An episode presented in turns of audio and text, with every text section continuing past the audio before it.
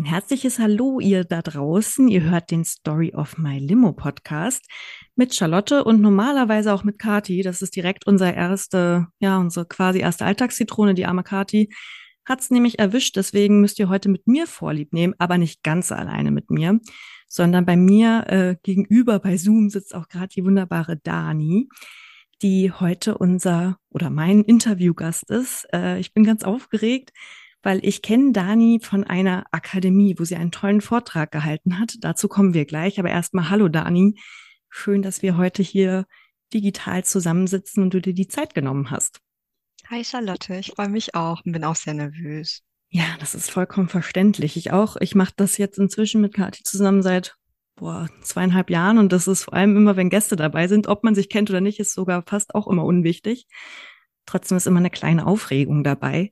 Deswegen beginnen wir doch mit einer kleinen Lockerheit. Und zwar, Dani, damit dich erstmal alle ein bisschen kennenlernen. Äh, was ist denn dir lustiges, failiges in letzter Zeit passiert? Wir nennen es die Alltagszitrone. Was war so ein bisschen saurer? Mm, ich würde sie ja eine Alltagshimbeere nennen.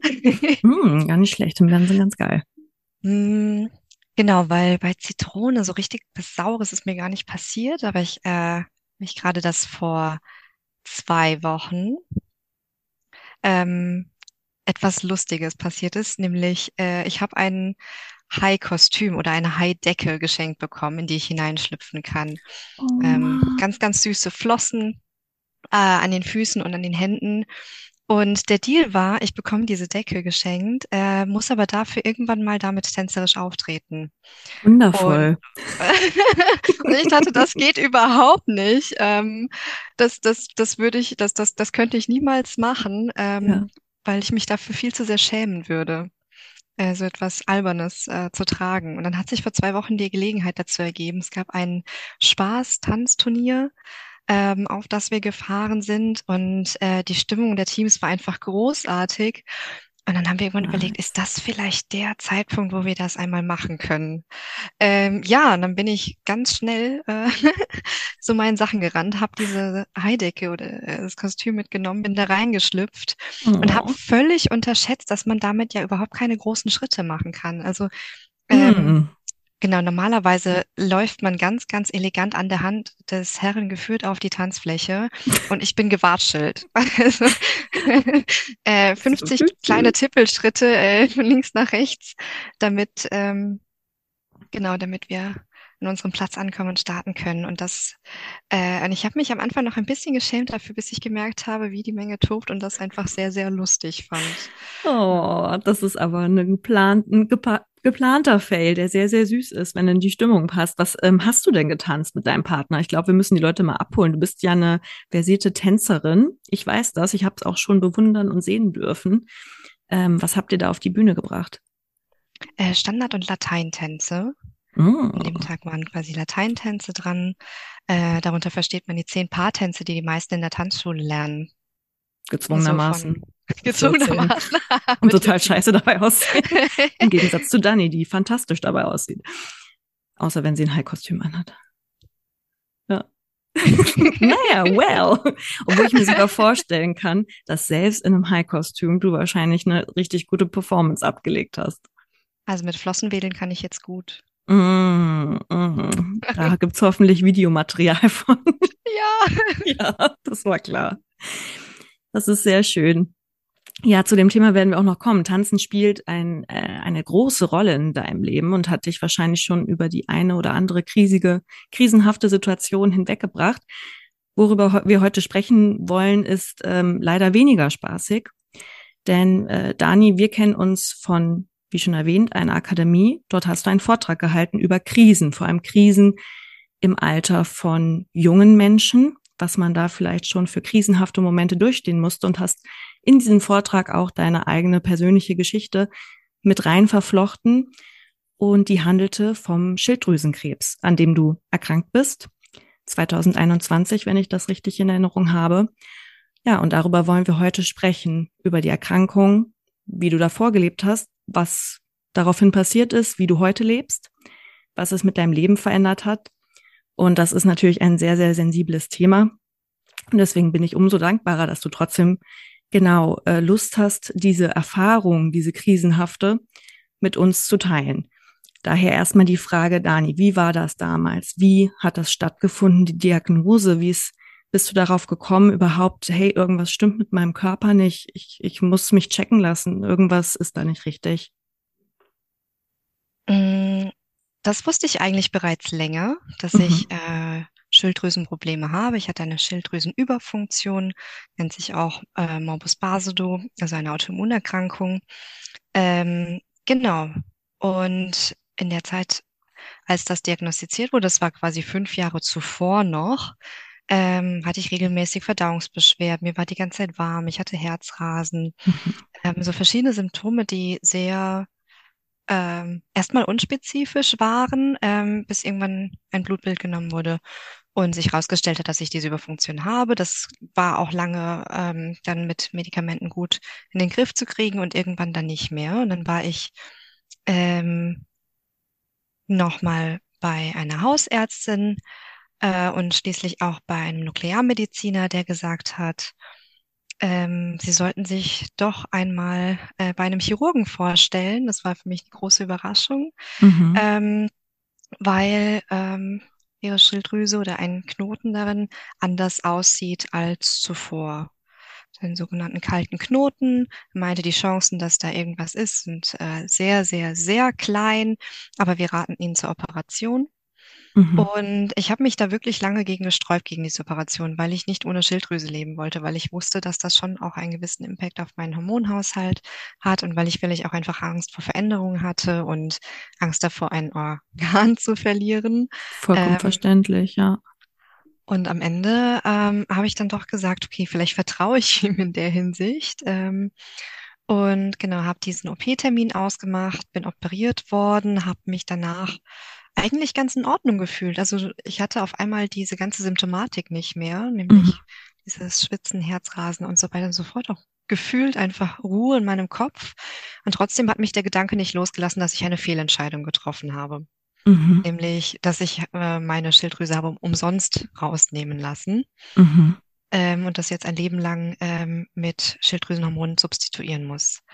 Und kurz darauf, also drei Tage später, kam der Anruf, ob ich am nächsten Morgen nicht mal noch mal in die Klinik kommen könnte. Hab mir nichts dabei gedacht. Bestimmt ist das eine normale OP-Nachbesprechung. Mhm. Und da hatte mein Chirurg mir eröffnet, dass ähm, in der Histologie äh, festgestellt wurde, dass es sich nicht um einen, einen gutartigen Tumor, wie vermutet, handelt, sondern um einen bösartigen. Also eigentlich einen, ähm, wie sagt man das, einen Nebenbefund. Mhm. Ähm, und dass er bereits mit einer anderen Klinik telefoniert hätte. Sie hatten für mich bereits einen ähm, weiteren Therapieplatz in vier Wochen ausgemacht. Ich soll mir überhaupt keine Sorgen machen. Es ist gar nichts Schlimmes. Ähm, ich habe super gute Über Überlebenschancen. Oh Gott. Ähm, ähm, und genau, ich müsste mir keine Gedanken machen. Ich könnte nach Hause gehen, er schreibt mich zwei Wochen krank und dann ähm, wird alles gut. Und dann dachte ich, okay, ich habe das in dem Moment, glaube ich, nicht so verstanden. Mhm. Ähm, genau, also vielleicht, vielleicht habe ich das auf dieser rationalen Ebene schon verstanden, was er mir gesagt hat. Äh, ich habe auch Biochemie im Master studiert, das heißt, Tumore sind mir ein Begriff und ja. äh, ich weiß auch ähm, zumindest, ähm, was das involviert. Mm, habe diesen Gedanken aber, glaube ich, ganz stark verdrängt. Auch weil er sagt, es sei, es wird ja alles gut. Es ist schon alles für mich äh, klar gemacht. Ähm, genau, dann verdränge ich das jetzt einfach. Okay. Wie, wie war dein, aber dir wird, eigentlich dachtest du, die Nummer ist rum nach mhm. dieser OP, wo du dir nicht so sicher warst, boah, war das jetzt richtig? Naja, ist jetzt irgendwie zu spät. Du wirst einberufen und dann gehst du raus aus dem Krankenhaus, aus diesem Termin. Weißt du noch, was dir dann im Kopf rumgegangen ist? In erster Linie richtig viel Erleichterung. Es hat sich ja doch gelohnt.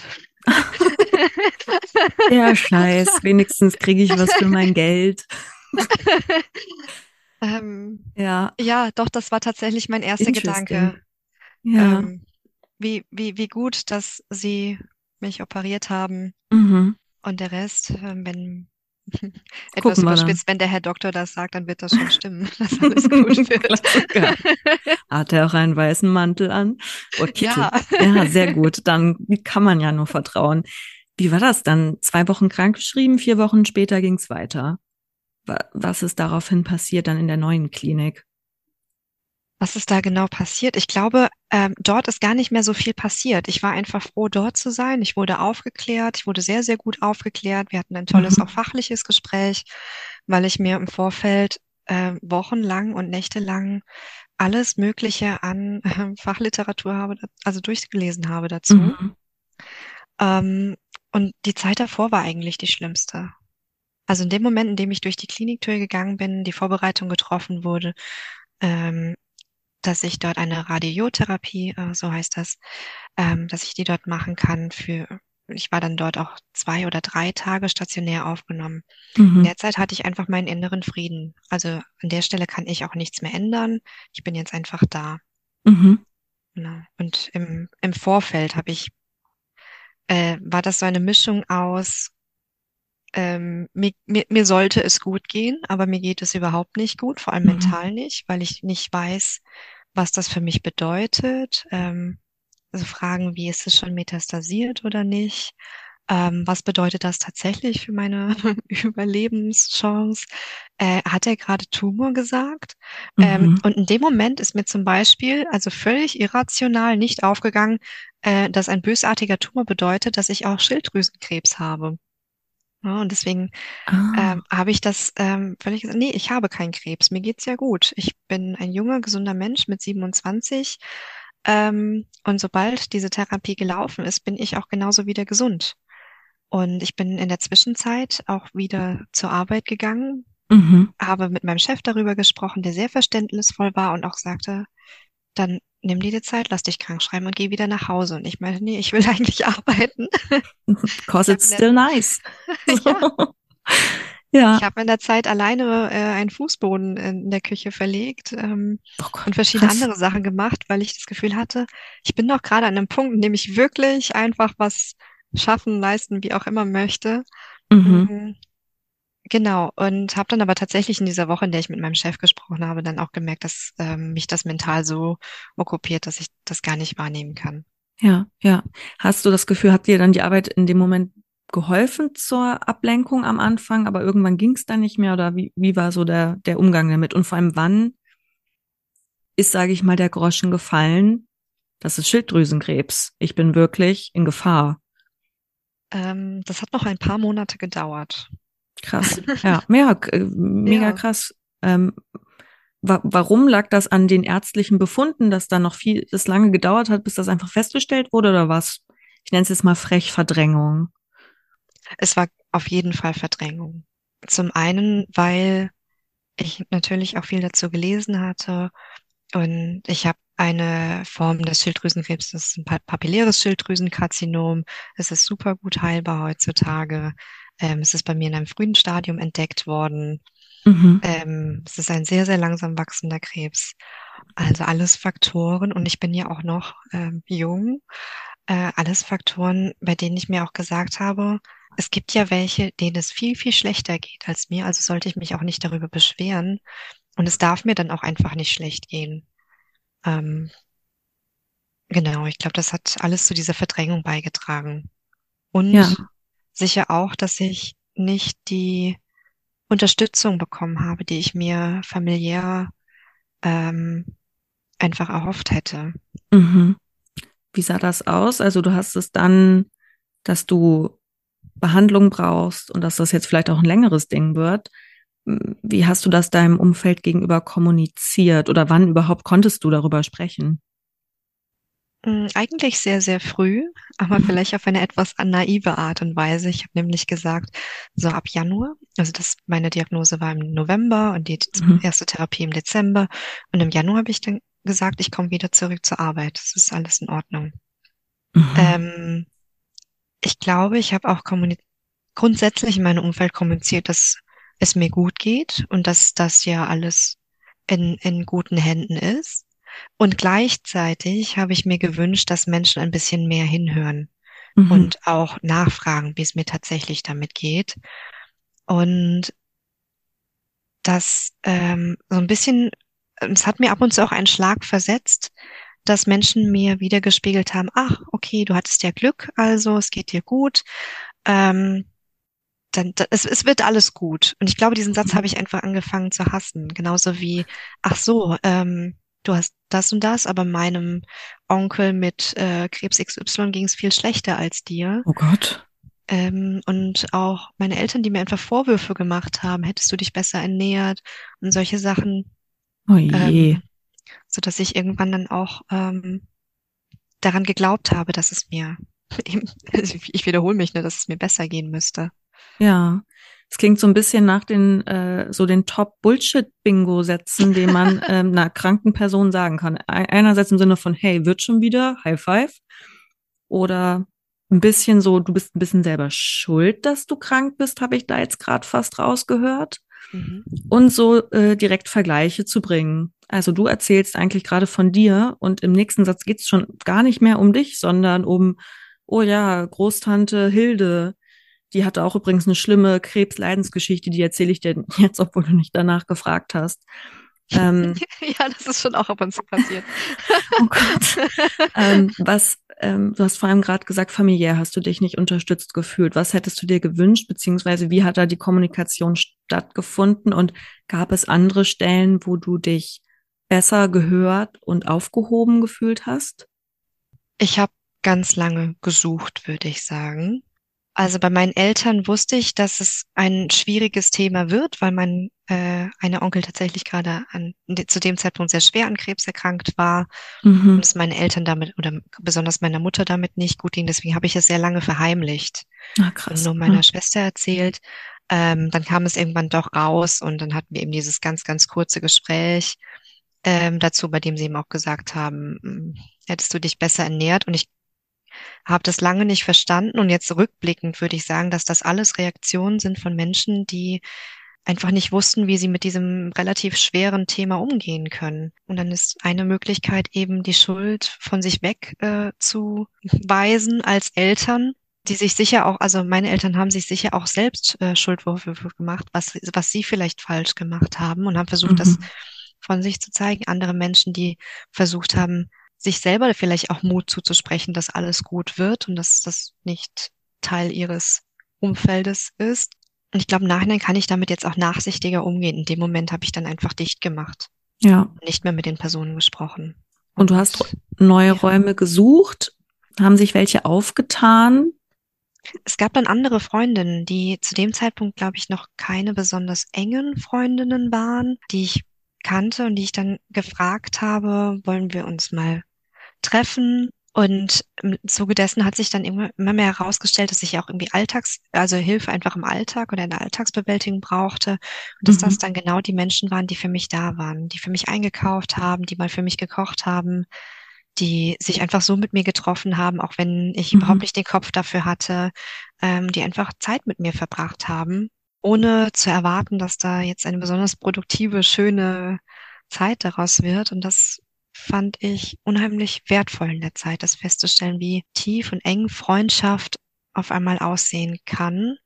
Und dass es eben nicht bedeutet, wir machen einen tollen gemeinsamen Urlaub irgendwo anders, sondern ähm, dass eine Person, die kocht für mich und wir sitzen da dann zwei Stunden in der Küche und quatschen ein bisschen und wenn ich mhm. müde bin, sage ich einfach, hey du, ich bin jetzt müde und es ist auch in Ordnung. Ähm, und dann sehen wir uns trotzdem wieder. Ja, sozusagen die, die leisen Begegnungen, die aber ähm, so wertvoll sind, weil sie wirklich echte Empathie und Zuneigung und sozusagen nicht nur Party dauernd on Tour und so special Dinge miteinander leben, sondern im Miteinander besonders sein. So klingt das ein bisschen für mich. Das klingt sehr schön, aber wie war jetzt genau die Chronologie? Die Diagnose kam im November, richtig? Oder mhm. so die erste. Genau, Januar wolltest du theoretisch noch arbeiten. Bist du dann nicht gegangen? Ähm, bin ich nicht. Es gab zu dem Zeitpunkt noch eine Person, die für mich sehr wichtig in meinem Leben war, die in der Zeit nach der Diagnose dann überhaupt nicht mehr für mich da war oh. und der ich dann schlussendlich gesagt habe, dass das ähm, mit uns beiden nichts wird. Also so kompliziert mhm. es ohnehin schon war. Mhm. Und auch wenn ich diesen Schritt getan habe, hat es sich trotzdem für mich angefühlt, als, als wäre ich verlassen worden oder als wäre ich mhm. alleine gelassen worden in einer so schwierigen Situation, weil ich mir in dem Moment gerade meine liebsten Menschen natürlich an meiner Seite gewünscht hätte, dass sie zum Beispiel den Weg mit mir zum Krankenhaus fahren, mich von dort wieder abholen oder einfach auch einen Abend mit mir verbringen. Und äh, muss dir einfach vorstellen, nachdem ich vorher so viel gearbeitet oder auch einfach unterwegs war mit Menschen, war ich auf einmal vier, sechs, sogar acht Wochen ganz, ganz alleine. Na, habe auch alles alleine gemacht. Ja. Ähm, jeden Schritt. Und da bin ich in eine richtig schwere Depression verfallen im, im, im Januar. Also das war dann die Zeit, in der ich vermutlich auch bedingt dadurch, dass ich hormonell noch nicht wieder eingestellt war und damit quasi eine Unterfunktion hatte, habe ich sehr, sehr viel geschlafen. Mhm. Ähm, war dann irgendwie zwei, drei Stunden am Tag wach. In der Zeit äh, habe ich ganz, ganz wenig gegessen, getrunken, also und äh, zusätzlich einfach die mentale Belastung äh, und das Gefühl, alleingelassen worden zu sein. Genau, ich bin schwer depressiv geworden, mhm. bin dann irgendwann zur Psychiatrie gegangen und habe gefragt, ob ich dort Unterstützung bekommen könnte. Und habe dann auch einen Termin bekommen und dann haben sie mich quasi ein oder zwei Wochen später in die Kriseninterventions- und Depressionsstation aufgenommen meinen größten Respekt, dass du da überhaupt, also dass du die Kraft gefunden hast, die Hilfe zu suchen, weil das klingt nach genau einem ganz, ganz schweren Stadium deiner Krankheit zu dem Zeitpunkt. Wie, wie habe ich mir das denn vorzustellen? Wie, wie wurdest du behandelt? Bist du ins Krankenhaus reingegangen? Und ähm, du hast vorhin den Begriff genannt. Du wurdest äh, mit welcher Methode behandelt? Mit einer Radiotherapie. Ja, das heißt, du nimmst Tabletten, oder? Äh, genau. Ha. Ja. ja. Ähm, das bedeutet, dass man eine Tablette mit Radio, radioaktivem Jod nimmt. Dieses radioaktive Jod lagert sich dann im Rest der Schilddrüse, die noch nach der OP übrig geblieben ist. Also man kann sich die OP nicht so vorstellen, dass man ein Organ rausnimmt und dann ist nichts mehr übrig, sondern es verbleiben immer Zellen oder Zellreste, Gewebereste mhm. im Körper und diese Reste möchte man ja auch loswerden. Und genau, wenn sich das radioaktive Jod dann diese Rest, das Restgewebe einlagert, dann zerstrahlt es im Prinzip das Restgewebe und das dauert drei bis sechs Monate. Und dann kann man im Prinzip noch einmal äh, Untersuchungen machen, sowohl Ultraschall als auch Blutentnahmen, äh, um sich den Tumormarker zum Beispiel anzuschauen und dann noch CT-Bilder, um mhm. zu sehen, ob noch was übrig geblieben ist. Das heißt, nach obwohl ich diese erste Therapie hatte, wusste ich auch danach noch nicht, war das jetzt erfolgreich oder nicht. Mhm, das heißt, man stellt sich auf eine mehrmonatige Therapie ein, wo immer wieder dann zwischendurch und wahrscheinlich auch dann in der Nachfolgeuntersuchung geschaut wird, ist, ist angeschlagen. Tatsächlich hatte ich dazwischen dann keine Therapie mehr, sondern nur die Diagnostik ein halbes Jahr später. Ah, okay. Deshalb hat man einfach nur gewartet. Initial ist die, Strahlen, die Strahlung auch noch so groß, dass ich äh, zwei Tage in Isolation verbracht habe. Das ist dann einfach ein spezielles Einzelzimmer mit einem eigenen Waschbecken, einem eigenen Besteck. Die Menschen, äh, die ihm das Essen bringen, kommen dann auch nur relativ kurz rein. Mhm. Äh, es haben auch alle ein Dosimeter dabei, um eben zu gewährleisten, dass sie nicht zu viel Strahlung abbekommen. Mhm. Und ich strahle dann tatsächlich. Und nach zwei Tagen ist etwa die Halbwertszeit, äh, die, genau, ist dann die Strahlung durch die Halbwertszeit so weit verringert, dass ich auch wieder rausgehen kann. Mhm. Und dann strahle ich theoretisch immer noch weiter, aber es ist keine Strahlenbelastung mehr, die mein Umfeld gefährdet. Das heißt aber so, die Therapie beginnt sozusagen isoliert und aufgrund der Nebenwirkungen warst du dann eben auch die Monate darauf, während die Therapie gewirkt hat, mhm. warst du dann einfach sehr schwach in der Zeit und körperlich und psychisch stark angegriffen. Wenn ich das jetzt kurz so zusammenfassen kann. Genau, vor allem, bei mir glaube ich vor allem mental. Körperlich habe ich das schon auch gemerkt, aber eher an kleineren Stellen. Die Therapie ist zum Glück sehr, ich glaube, es ist eine der Krebstherapien, die am gezieltesten wirken, weil eben nur in die Schilddrüsenzellen einlagern. Und dadurch habe ich zum Beispiel über die Zeit gemerkt, dass mein Mund zeitweise etwas trockener wird, weil Speicheldrüsenzellen äh, ebenfalls Jod einlagern können. Es wird aber auch mit der Zeit wieder ein bisschen besser. Und ich weiß tatsächlich bis heute nicht, warum ich, ich hatte dann später noch eine zweite Therapie, da quatschen wir vielleicht noch drüber. Mhm. Ich hatte jeweils zweimal sehr, sehr starke Müdigkeitsphasen. Und wo die herkommen, weiß ich nicht. Ja, ja, wird viel verarbeitet, sowohl wahrscheinlich mental als auch körperlich. Das ist total krass. Wie ging's, wie ging's dann weiter für dich? Du hast dir dann Hilfe geholt, bist dann auf die, wie hast du vorhin die Abteilung genannt in der psychiatrischen Klinik? Krisenintervention und Depression. Krisenintervention, das ist ja eigentlich genau unser Thema. Wie wurde dir dort geholfen? Hat das dir gut getan dort? Ähm, wie sah dann dort dein Leben aus? Du hast ja innerhalb von wenigen Monaten ja auch insgesamt, darüber würde ich gleich auch nochmal mit dir reden. Wie sah denn dein Leben ein bisschen nur schlaglichthalber vor der Diagnose aus und dann, wie hat es sich quasi im Verlauf dann der Therapien, müssen wir ja sagen, ähm, verändert auch. Aber kommen wir erstmal zu, genau, wie es dir dann ging, als dir dann auf psychologischer Ebene geholfen wurde. Ich glaube, ich war initial sehr, sehr dankbar, dass sie mich direkt aufgenommen haben, weil ich meinen Alltag so nicht mehr bewältigen konnte und mhm. dort auf einmal wieder eine Struktur hatte. Das heißt, es äh, wurde schon auch darauf geachtet, dass Menschen zu Frühstück, Mittag und Abendessen einnehmen, dass ich meine Tabletten regelmäßig einnehme. Mhm. Ähm, und dass ich Menschen hatte, mit denen ich über das Thema Krise sprechen konnte. Also einfach in dem Fall tatsächlich geteiltes Leid ist halbes Leid, weil ich in meinen äh, MitpatientInnen unheimlich viel äh, Empathie bekommen habe und auch das Gefühl, sie verstehen tatsächlich, was für eine Krise das für mich bedeutet, was für andere Menschen vielleicht gar nicht unbedingt so groß erscheint.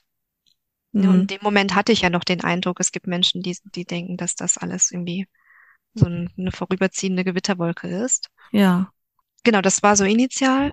Und auf der anderen Seite muss ich sagen, war das auch eine sehr schwere Zeit für mich dort, weil, wie soll ich sagen, ich musste auch gegen sehr viele Hürden ankämpfen.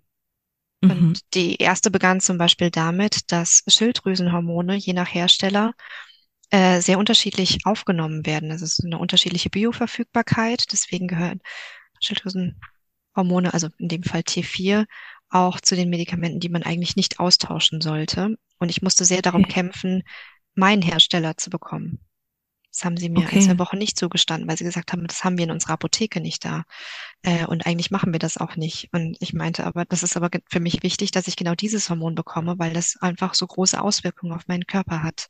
Ja. Ähm, das zweite ist, dass ich unbedingt ähm, einfach auch aufgrund der, des Verlustes der Trennung, mhm. wie man das bezeichnen möchte, ähm, mit einer Frau sprechen wollte als Psychiaterin und Psychologin. Ja. Und das ist mir auch nicht zugestanden worden. Ich hatte dann einen, über acht Wochen hinweg einen Mann, mit dem ich mich überhaupt nicht verstanden habe, mit dem mhm. es auch ganz, ganz schwierige Gespräche waren, ähm, denen ich mich auch nicht gehört gefühlt habe, so dass ich mich irgendwann auch tatsächlich verweigert habe und wir auch Sitzungen schweigend abgesessen haben, weil das für mich nicht ging, mit einer Person zu sprechen, der ich kein Vertrauen gegenüber habe. Ähm, und zuletzt ähm, gab es eine andere asiatische Patientin mit mir auf Station und sie haben uns regelmäßig verwechselt und auch unsere Medikamente oh. zum Beispiel. Und das sind eigentlich No-Gos, so dass ich am Ende doch auch froh war, wieder alleine zu Hause zu sein. Ja. Ich wollte gerade sagen, weil du musstest ja dann eigentlich im Grunde genommen auch so verschiedene Krisenherde miteinander jonglieren. Also mal abgesehen davon, dass du äh, körperlich krank warst, hattest du eben auch Liebeskummer zu verarbeiten.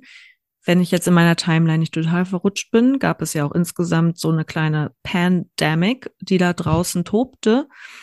Und ähm, dann warst du noch Rassismen vor Ort ausgesetzt und ja, hast nicht die, vielleicht nicht die psychologische Betreuung erfahren, die dir aber eigentlich am besten getan hätte oder die dir gut getan hätte. Aber was es gebracht hat, war ein paar Verbündeten, ein paar Allies zu finden und einen ähm, geregelten Alltag wieder aufzubauen. Du bist dann wieder rausgekommen. Jetzt spulen wir einen kurzen Moment zurück. Du, genau, warst dann ja auch wochenweise einfach weg oder wochenweise, ähm, hast du vorhin schon gesagt, auch alleine mit dir und deinen, deinen Ängsten und deinen Gedanken. Wie sah denn dein Leben insgesamt vor der Erkrankung aus? Ich würde sagen, richtig gut. Mhm. Das ist ja erstmal schön. erstmal eine gute Sache. Ja. Hm, ich habe Ende 2020 äh, meinen Master abgeschlossen. Mhm. Das war auch einfach ein großer Kampf, weil ich natürlich damals äh, während der Pandemie irgendwie schauen musste, kann ich überhaupt noch ins Labor? Es ist auch eine Zeit lang geschlossen worden, kann ich meinen mhm. Master abschließen? Und dann war es einfach geschafft. Und Ich hatte mir solche Sorgen gemacht, irgendwie mhm. einen Arbeitsmarkt äh, zu finden. Ähm, und dann hatte ich ein Praktikum und auch eine, eine Stelle in cool. der Unternehmensberatung. Das war wirklich toll für mich, weil ich das Gefühl, oh, ich kann ja doch etwas. Kleines Imposter-Syndrom höre ich da. Bisschen.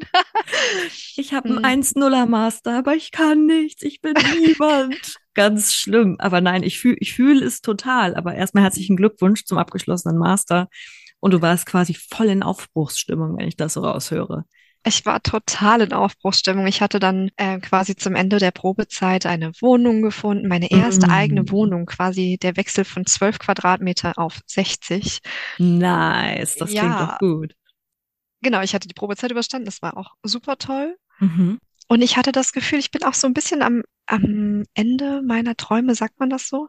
Ja äh, am Ende meiner Träume angekommen. Nämlich, ich habe mir damals nicht ausmalen können, dass ich ein Masterstudium habe und eine feste Stelle in einem großen Unternehmen, mhm. dass ich gut bezahlt werde, dass ich mir keine Sorgen darum machen muss, äh, wie viel warm Wasser ich jetzt verwende, mhm. dass ich mir schöne Sachen kochen kann, dass ich essen gehen kann, dass ich mir mein Hobby, das Tanzen, finanzieren kann. Mhm.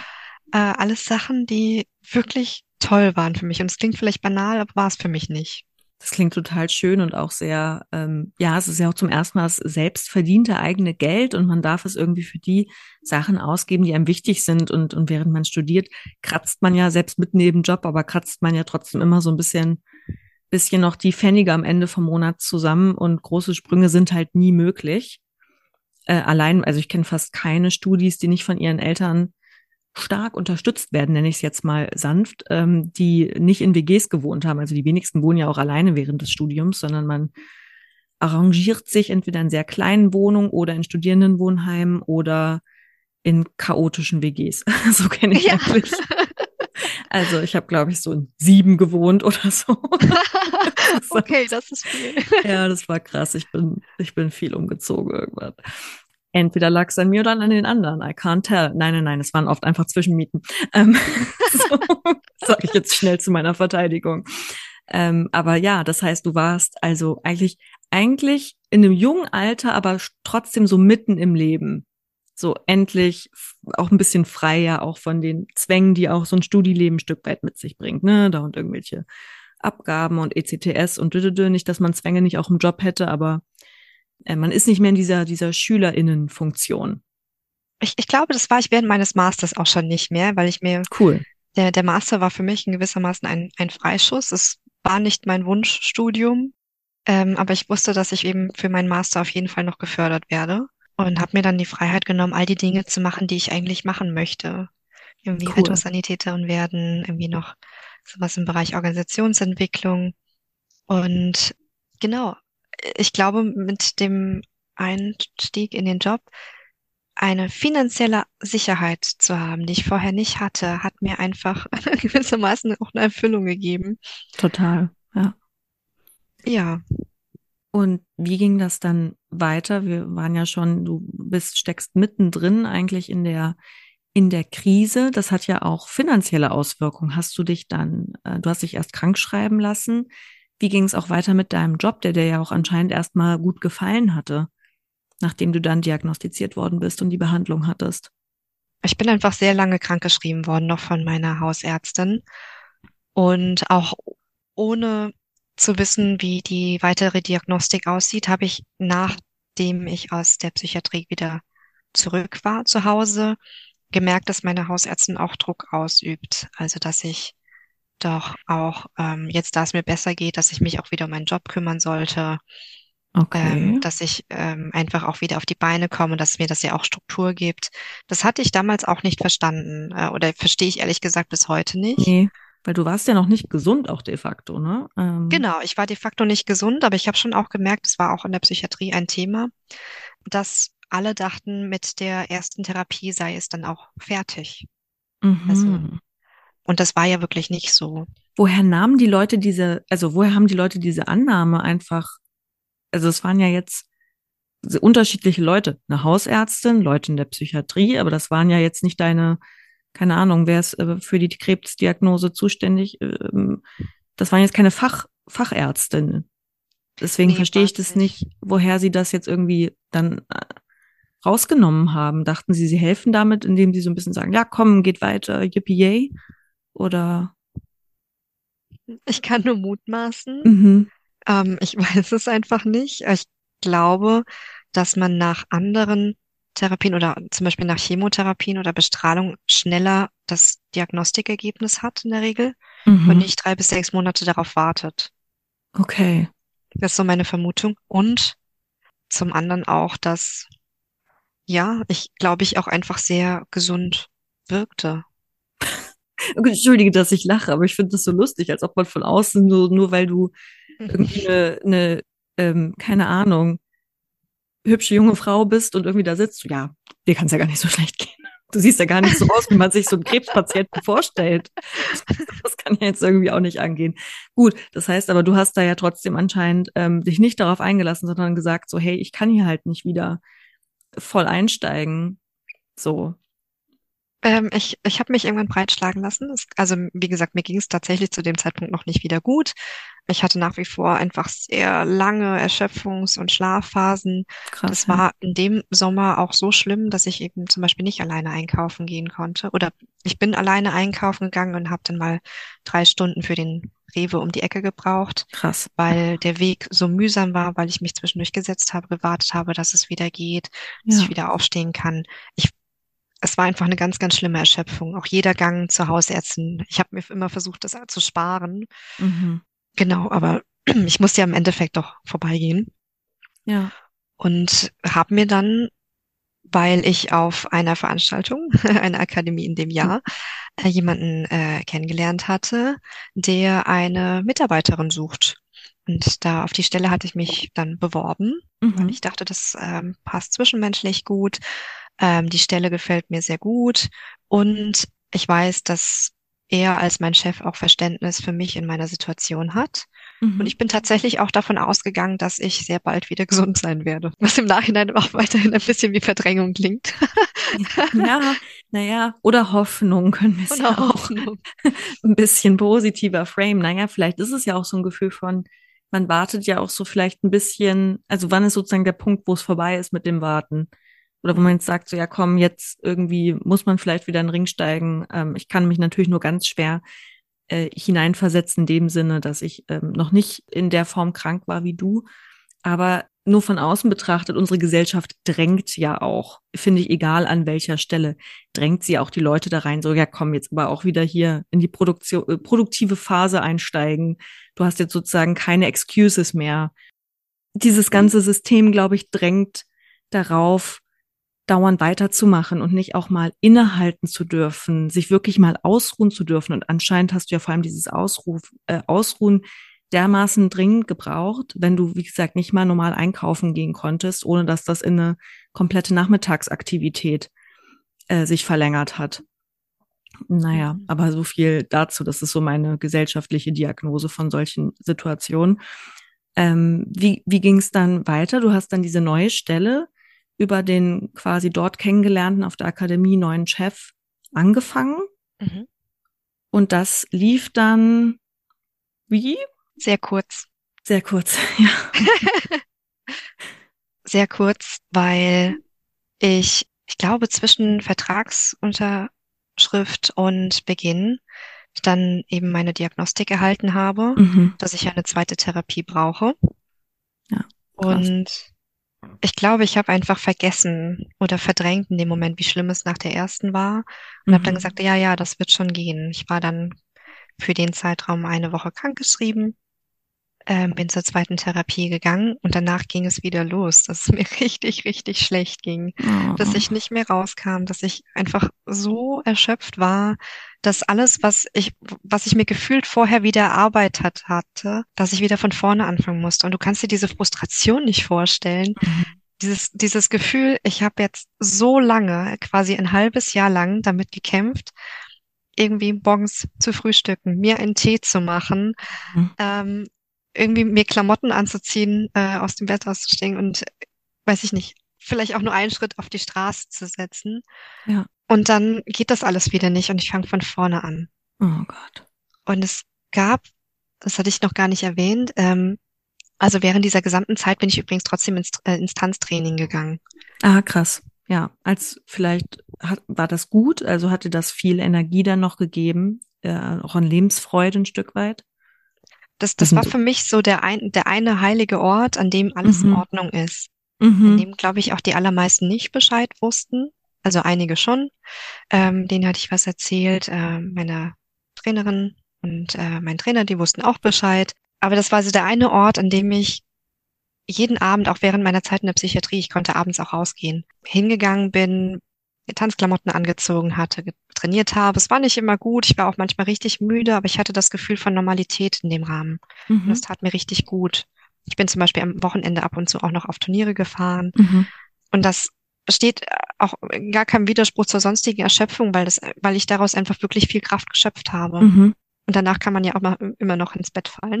Total. Aber wie, wie habe ich mir das vorzustellen? Das heißt, es hat dir sozusagen so viel Lebendigkeit und Energie gegeben, dass du dann da auch vielleicht auch diese Erschöpfungszustände hast du ja auch vorhin schon angedeutet, dass die ja auch ein Stück weit eine psychische Kom Komponente hatten, vom auch vom Kranksein. Mhm. Ähm, klingt fast so, als ob dann dieser Tanz Safe Space, äh, den du dir erschaffen hast, dann zumindest dann für die Abendstunden ein bisschen auch was von der Schwere deiner Situation genommen hat. Und dann war vielleicht auch ein bisschen Restenergie, weißt du, wieder die Kanäle offen, um dann ja dich wieder ein bisschen wie so ein Fisch im Wasser, dann konntest du da zumindest wieder ein bisschen schwimmen. Auf jeden Fall.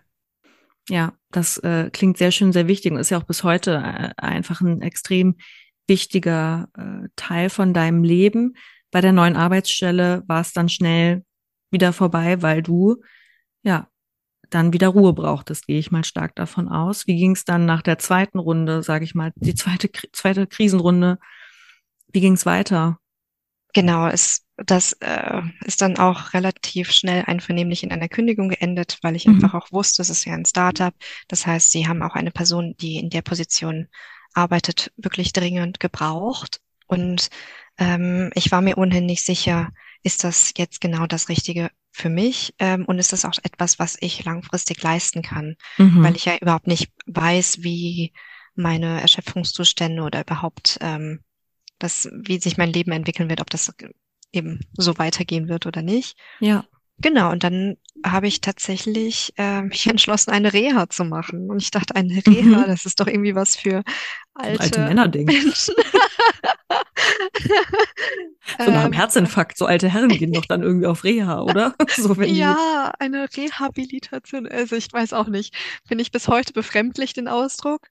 Ähm, ja. Genau, mir wurde aber im Krankenhaus geholfen, äh, mich für eine Reha für junge Erwachsene zu bewerben. Mhm. Äh, bewerben. Ähm. bewerben. Erstmal Motivationsschreiben. Leute, ich brauche mal eine Pause. Nehmt mich. Nein, dass ich. Ja. Schon anmelden, genau. Ja. Und es gibt genau zwei Kliniken ähm, in Deutschland, die das anbieten. Ich habe mich mhm. für eine entschieden, Bad Oechsen, und äh, wusste dann, okay, ab November habe ich einen Monat Zeit, mich voll auf mich zu konzentrieren. Voll gut. Wir sind jetzt inzwischen wann, in welchem Jahr angekommen? 2021, oder? Äh, 22, 21. Ach, 22. Ach, genau. stimmt. Entschuldigung. So rum. Genau, genau ein Jahr nach der Diagnose habe ich diese Reha gemacht. Ah, so rum. Okay. 2022 sind wir jetzt. Also genau vor einem Jahr ungefähr. Genau, genau ja. vor einem Jahr und äh, habe mir dann davor quasi noch gesagt, ich will davor auch noch mal verreisen, weil mir anscheinend äh, irgendwie Abstand von zu Hause gut tut. Das war dann auch einvernehmlich mit meiner Ärzten abgesprochen, mhm. dass ich mit dem Zug irgendwo hinfahre, ganz, ganz langsames Reisen. Also ich mhm. habe mir keine Ziele vorgenommen. Ich habe nur gesagt, ich fahre mit Interrail eben weg. Mhm. Ich gucke unterwegs, wie ich unterkomme. Mache mir mal gar keine Gedanken. Alles, was ich früher akribisch geplant hätte, mhm. Ähm, es ging einfach wirklich nur darum, wegzukommen. Und das hat so unfassbar gut getan. Dann habe ich eben diese vier Wochen Reha gemacht. Vier Wochen, weil es für junge Erwachsene ein bisschen länger ist als für noch mhm. ältere Erwachsene. Ja. Voll gut. Ja. Und in der Zeit habe ich das erste Mal das Verständnis, die Empathie und all das bekommen, was ich wirklich, wirklich ein ganzes Jahr lang gesucht habe. Weil, also natürlich ist es wahnsinnig toll, in einer jungen Erwachsenengruppe zu sein, weil wir, also im Alter von 18 bis 32, mhm. äh, alle einfach im gleichen oder mehr oder weniger im gleichen Lebensabschnitt sind. Einem Lebensabschnitt, in dem sich wahnsinnig viel verändert, in ja. dem gewissermaßen auch der gleiche Druck auf uns allen lasse, dass wir bestimmte Lebensab äh, Lebensbereich in diesem Abschnitt absolvieren, vom Studienstart über das Studienende, Berufseinstieg, Familiengründung, Partnerschaft etc. Ja. Ähm, und wir haben einfach die gleichen Ängste geteilt. Wie geht's weiter? Was machen wir jetzt? Kann, schaffe ich diesen ähm, Wiedereinstieg zum Beispiel? Und es gab aber auch ganz inspirierende äh, Menschen, die gesagt haben, ja, das die, ich, ich glaube auf jeden Fall daran, dass ich diesen Wiedereinstieg schaffe und ich kann das und ich habe jetzt schon so viel bewältigt. Das, das hat mich richtig motiviert in der Zeit. Voll schön. Ja. Und äh, dann gab es noch das medizinische Personal. Und da habe ich auch eine Zugewandtheit und Offenheit und auch auf richtiges Interesse erlebt, was ich vorher eben auch nicht hatte. Das waren ja mhm. Menschen, die dann in diesen vier Wochen intensiv auch viel mehr Zeit natürlich mit uns verbracht haben. Und da habe ich zum Beispiel Sachen gehört, die mir richtig gut getan haben. Mein betreuender Onkologe mhm. sagte zum Beispiel, bei allen Schilddrüsenpatientinnen, die er erlebt hat, sind hauptsächlich Frauen, also Schilddrüsenkrebspatientinnen, ja. die er erlebt hat, hatten alle eins gemeinsam, nämlich, dass sie alle relativ weinerlich sind. Okay. Und das Gefühl, alle das Gefühl hatten, mit ihrem emotionalen Haushalt viel mehr überfordert zu sein als im Vergleich zu vorher. Okay. Und genau, deswegen ist dieses weinerlich auch gar nicht despektierlich gemeint, sondern ja.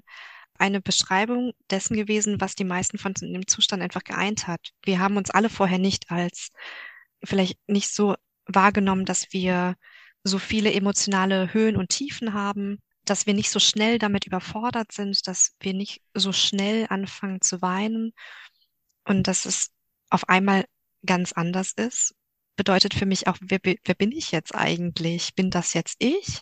War das, was ich vorher war, war das ich?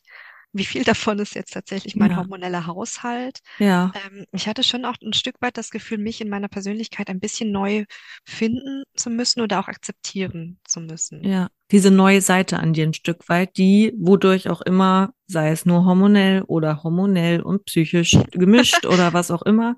Was auch immer, ja. Äh, Henne-Ei-Frage, ähm, um es mal so auszudrücken.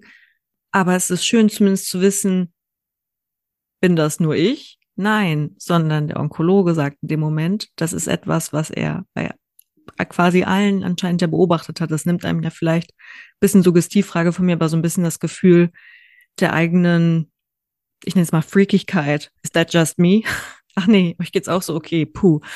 Voll schön, dass du da so ein, also wirklich mal ein Safe Space gefunden hast nach irgendwie einem Jahr von Hochs und Tiefs und fehlender Unterstützung an verschiedenen Stellen.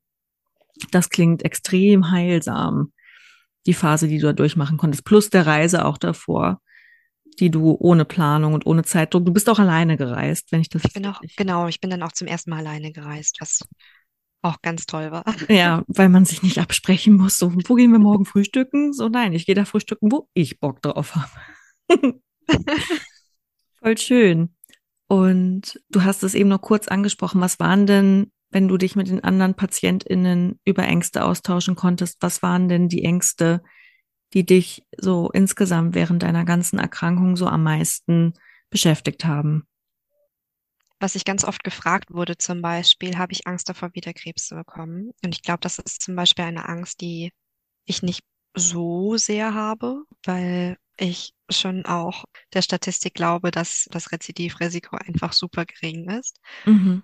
Die größere Angst für mich ist, die auch nach wie vor besteht, wie lange besteht dieser Zustand noch? Jetzt noch mal ein Jahr später nach der Reha quasi, äh, habe ich immer noch nicht das Gefühl, hormonell gut eingestellt zu sein. Ähm, das ist bisweilen richtig frustrierend, weil ich einfach auch schon viele Hersteller, viele verschiedene Dosen durchprobiert habe und äh, nach wie vor mit einer Erschöpfung zu tun habe. Und natürlich die Frage ist, ist das jetzt überhaupt noch körperlich bedingt? Ist es nur noch äh, in Anführungsstrichen nur noch psychisch bedingt? Ja. Ähm, ist das irgendwas Somatisches? Wer weiß. Und ich versuche einfach, meine Ressourcen so möglichst gut aufzustellen, dass ich weiß, wann ich Energie habe, um Dinge zu tun und wann nicht. Aber es gelingt okay. mir eben auch nicht immer. Ja. Insofern ja. ist das meine größte Angst. Die, die zweite ist, ähm, wie finde ich meinen Weg zurück ins Berufsleben?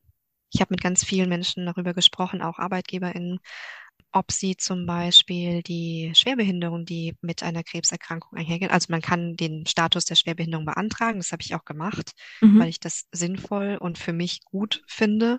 Und ich habe zum Beispiel gefragt, ist das etwas, was ich bei meiner Bewerbung angeben sollte? Und ganz viele haben verneint. Krass. ganz viele haben gesagt, nein, es ist besser für dich, wenn du das verheimlichst und angibst, wenn du, wenn du zum Beispiel eine Festanstellung hast, was ja einfach schräg ist. Im Gegensatz zum Beispiel zu einer Offenlegung der Krebserkrankung. Wenn ich das Gefühl habe, dass ich mit einer Person im Interview offen umgehen kann, dann kann ich die wo so wurde mir das empfohlen, auch die Krebserkrankung offen ansprechen. Das würde ich persönlich auch einfach tun, der mhm. Transparenz halber. Ich möchte auch nicht lügen und sagen, ich habe jetzt zwei Jahre Sabbatical oder was auch immer hinter ja. Interrail, Leute, ich empfehle es euch. Zwei Jahre. Ja, vor allem das ist krass, man sieht das doch auch manchmal auf ähm, Ausschreibungen, dass da steht, ähm, ausdrücklich ähm, begrüßen wir Bewerbung von Schwerstbehinderung, lalala. Ist ja manchmal dann, ne, so unten ähm, bei Bewerbung noch unten mit drauf und, und vor dem Hintergrund, was du gerade sagst, klingt das ja wie eine absolute Farce. Ich habe mich tatsächlich bei einem bei einer öffentlichen Institution beworben mit der Angabe, dass ich eine Schwerbehinderung 50 Prozent habe. Ähm, wurde dann auch eingeladen, habe eine Case Study bekommen, die ich erarbeiten sollte. Das hat mich ein Wochenende gekostet. Mhm. Ähm, saß dann anderthalb Stunden in diesem Gespräch mit der potenziellen Arbeitgeberin mhm. und dem äh, Schwerbehindertenbeauftragten und fand es eine Frechheit, weil Krass. ich in den ersten fünf Minuten gemerkt habe, dass sie mich gar nicht haben wollen. Gerade der Schwerbehindertenbeauftragte hat mich immer wieder angeguckt, den Kopf geschüttelt, an die Luft geguckt, super desinteressiert gewirkt. Mhm. Ähm, die Arbeitgeberin hat noch ihre Fragen gestellt und so weiter, so ihren Katalog abgearbeitet. Und ich dachte in dem Moment, das ist doch einfach Zeitverschwendung für uns beide. Ich weiß, dass diese Institution als öffentliche Institution mich einladen muss mhm. mit dem Status, aber um den Preis möchte ich das nicht. Total. Und ich finde es nach wie vor wichtig, dass das auch gefördert wird, weil, glaube ich, Schwerbehinderung für viele Arbeitgeber immer noch ein, ein Thema ist, bei dem sie das Gefühl haben, ich, ich weiß nicht, wen ich da einstelle und was ist, wenn die Person mir wegfällt, was ich ja. einfach nicht begründet finde. Ja, total. Ähm, auf diese Art und Weise besteht keine Chancengerechtigkeit. Nee, überhaupt nicht. Weil, wie gesagt, dann wird's halt zur Farce, wenn das dann unter Bewerbung unten drunter steht. So, ja, bitte bewerbt euch. Wir machen es eigentlich nur, um irgendeinen Wisch zu erfüllen, der dann regelmäßig von uns geprüft wird. Das ist natürlich höchstgradig frustrierend. Wie bist du, wie stehst du da inzwischen dazu, wenn du dich jetzt anfängst, wieder auf Jobsuche zu begeben? Was müsste hm, für dich ein Arbeitgeber, Arbeitgeberin, Institution, whatsoever, was müsste die für dich erfüllen, damit du denkst, es wäre für deine Bedürfnisse und du bist ja, ne, brauchen wir nicht drüber streiten, du bist ja super klug, du kannst ja total Leistung auf vielen Gebieten bringen und trotzdem hast du zum Beispiel noch diese ab und an auftretenden Erschöpfungszustände, auf die ja auch Rücksicht genommen werden könnte. Niemand ist ja immer zu 100 Prozent belastbar. Nur es ist eine Frage, wie man das kommuniziert. Was würdest du dir da wünschen? Wie würdest du dir, ich, ich spreche jetzt mal von einem paradiesischen Zustand, den perfekten Arbeitsplatz vorstellen? Ich wünsche mir einen Arbeitsplatz, in dem ich 100% remote arbeiten kann, weil ich zu Hause einfach viel mehr Freiheit habe, mir alles so einzurichten, dass es mir gut geht. Ja. Und ich glaube, davon haben beide Seiten etwas. Das Zweite ist, dass ich flexibel arbeiten möchte. Und ich meine hier nicht die klassisch, ihr könnt flexibel arbeiten, ja. aber tatsächlich gibt es die Kernarbeitszeit von dann, dann musst du erreichbar sein. Von 8 bis 17 Uhr. okay, ähm, cool. Mit flexiblem Arbeiten meine ich hier tatsächlich auch, dass ich in ein, zumindest initial in einem Aufgabenbereich arbeiten kann, bei dem es nicht darauf ankommt, ob ich jetzt etwas in fünf oder in 15 oder in 30 Minuten abgeben muss, sondern dass zum Beispiel Ziele auf Tagesbasis erreicht werden, weil ich über einen Tag hinweg sehr viel besser steuern kann, dass die, das, was mir zugewiesen wird, dass ich das dann auch leisten kann. Ja. Und worin ich, glaube ich, einfach sehr gut bin, ist zu kommunizieren, was ich und wie viel ich in einem gewissen Rahmen leisten kann cool. und was Menschen von mir erwarten können. Und das ist auch etwas, was äh, ja Kommunikation auf Augenhöhe braucht äh, und eine gewisse Offenheit des Arbeitgebers, damit diese Art der Kommunikation stattfinden kann. Und wenn dafür beide Seiten offen sind, glaube ich, funktioniert das sehr gut. Das hatte ich zum Beispiel mit in der kurzen Zeit, die ich dann gewechselt bin, Da ja. fand ich zum Beispiel, war das eine ganz, ganz tolle Kommunikation äh, auf Augenhöhe, in der ich sehr klar sagen konnte, gut, das sind jetzt vielleicht zwei Stunden, in denen ich so erschöpft bin, ich lege mich jetzt hin und ich bin danach wieder verfügbar und kann dann das und das und das machen und verteile mir das quasi ja, voll. so über den Tag hinweg, dass es geht. Und wichtiges Kriterium für mich noch, dass der Arbeitgeber, die Arbeitgeberin eine gewisse Größe hat. Weil ich schon gemerkt habe, jetzt nachdem ich mich in verschiedenen Institutionen beworben habe, dass je größer die Institution ist, äh, desto professioneller geht sie auch einfach in bestimmten mhm. Bereichen mit mir um. Und das macht das, was ich erwarten kann, realistisch einfacher. Ja. Genau. Ah, sehr, sehr interessante Beobachtung. Vielleicht auch ein Tipp nach äh, an da draußen, falls da auch jemand gerade sich orientieren möchte. Das klingt ganz hervorragend. Eine Frage hätte ich jetzt noch. Ich glaube, so langsam kommen wir so ein bisschen zum Ende unseres wirklich fantastischen Gesprächs. Ich nehme da gerade so unglaublich viel mit. Dein aktueller Status deiner Erkrankung sieht insofern aus, dass du aktuell nicht Krebs hast oder sozusagen alles äh, weggelasert wurde. Oh Gott, das ist ganz peinlich. Ich hab, du siehst, ich habe eindeutig äh, nicht das Fachvokabular, das du dir ähm, angelesen hast. Äh, du hast noch mit, ich nenne es mal Nebenwirkungen nach wie vor zu kämpfen, aber wie ist sozusagen der aktuelle Status deiner Erkrankung? Wie wird es damit auch weitergehen? Und insgesamt, das waren jetzt zwei Jahre, in denen du krass kämpfen musstest. Hast du etwas für dich aus dieser Krise mitnehmen können, etwas über dich gelernt?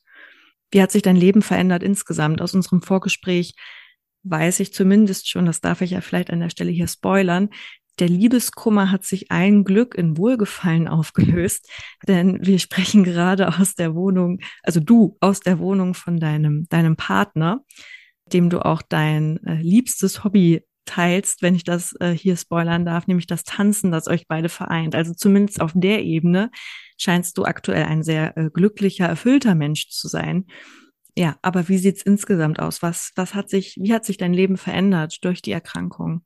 Wie hat sich mein Leben verändert? Äh, genau, ich bin seit einem Jahr offiziell in Remission. Das heißt, es wurde, es wurden keine Krebszellen mehr gefunden und bin in regelmäßiger Nachsorge, auch wenn mir das jetzt aktuell eigentlich keine Sorgen bereitet. Ich bin, glaube ich, sehr viel nachgiebiger mit mir selbst geworden mhm. und vermutlich auch mit anderen. Nachgiebiger mit mir selbst insofern, dass ich früher einen unheimlich großen Leistungsdruck empfunden habe und auch das Gefühl, dass ich alles jetzt sofort immer richtig machen muss. Und wenn Sachen nicht mehr klappen, dann habe ich versucht, ums Biegen und Brechen herum alles zu geben, damit etwas möglich wird. Und weil ich einfach gemerkt habe, dass mein Leben weitergeht, auch wenn ich eben mal nicht diese Leistung erbringen kann, auch wenn es, ähm, und dass es auch mal okay ist, ganz, ganz, ganz kleine Schritte zu machen. Ja, ich, ich glaube, das hat mir viel gegeben, einfach zu wissen, selbst wenn ich wieder von vorne anfange, ich kann mich darauf besinnen, dass mein Leben auch in Ordnung war und auch glücklich war, als ich eben mal nur an einem Tag ins Café gegangen bin und nicht äh, 500 Stunden Ehrenamt geleistet habe. Ja. Und das gilt genauso wie die, die nach, äh, wie sagt man das? Genau, ich meinte ja, ich bin nachgiebiger gegenüber anderen geworden. Ich habe früher sehr schnell Menschen verurteilt, ähm, je nach, teilweise auch nach ihrem Äußeren oder nach dem, was ich gesehen habe. Das ist auch ein Persönlichkeitszug für mich gewesen, den ich nicht so wahnsinnig geschätzt habe. Ich wusste aber, dass er auch ähm, dadurch kommt, dass ich eben mir selbst gegenüber so viel auferlastet habe. Ja. Und äh, jetzt im eigenen Leibe einmal zu erfahren, wie es ist, dass ich eben nach außen ganz anders wirke, nämlich wie eine junge, gesunde Frau und es im Inneren aber ganz, ganz anders aussehen kann. Und diese Erfahrung nehme ich mit. Ja. Und versuche mir das immer wieder in Erinnerung zu rufen, dass wir alle Geschichten in uns tragen, die andere Menschen nicht kennen und auch nicht sehen können.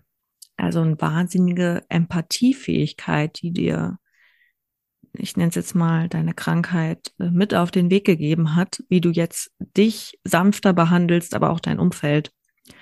Ja, klingt so, als ob ja du sehr streng mit dir warst und ich hoffe, ähm, dass du aber diese, ich nenne es jetzt mal diese Weichheit weiter für dich behältst, weil ich glaube auch, sowas benötigen wir viel, viel mehr bei den Menschen, die uns umgeben. Und übrigens benötigen wir sowas auch viel mehr am Arbeitsplatz. Genau, diese totale maschinelle Vorstellung von Menschen als Arbeitskräften, die finde ich sowieso, ich glaube, die ist sehr ungesund und ich glaube, die fährt Gesellschaften vor die Wand und nicht zu den zu dem, naja, vielleicht versprochenen Perfektionismus, äh, der uns irgendwie, seitdem wir klein sind, eingetrichtert wird.